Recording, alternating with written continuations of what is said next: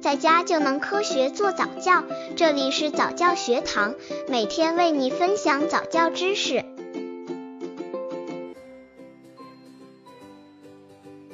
二十七个月宝宝早教亲子游戏有哪些好玩的？和宝宝玩游戏，并不是越多越好，怎么才能玩的有效率？什么游戏适合二十七个月的宝宝呢？下面的保龄球游戏、面点艺术等都适合这阶段的宝宝，只是有些游戏适合在家里玩，可以在家里的地板上；有些游戏可以选择室外。当然，对于这么大的宝宝来说，室外、室内都是好的。如果宝宝和父母都喜欢这个游戏，可以一直玩哦。刚接触早教的父母可能缺乏这方面知识，可以到公众号早教学堂获取在家早教课程，让宝宝在家就能科学做早教。二十七个月宝宝早教亲子游戏一迷你保龄球，打保龄球是一个很有运动感的游戏。如何让宝宝在家里玩这个游戏呢？可以自己 DIY 保龄球瓶，让宝宝用球来打。这个游戏不仅不累，而且很能锻炼宝宝的手眼协调能力。如果不准，宝宝不会丧气，还会继续哦。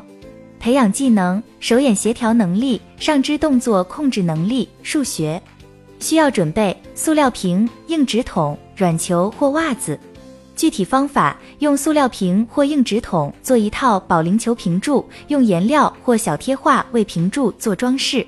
开始时只摆三四个瓶柱，离投掷线大约一米远就够了。如果觉得这个距离对宝宝来说太远了，可以再把瓶柱摆得离宝宝近一些。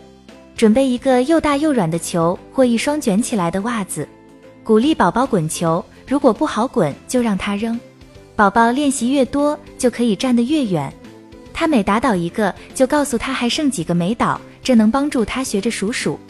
二十七个月宝宝早教亲子游戏二面点艺术，宝宝会点艺术会让父母很欣喜。不过艺术细胞是要从小开发的，从一些小游戏中开发宝宝对艺术的热爱，那么面点艺术的游戏就不可少了。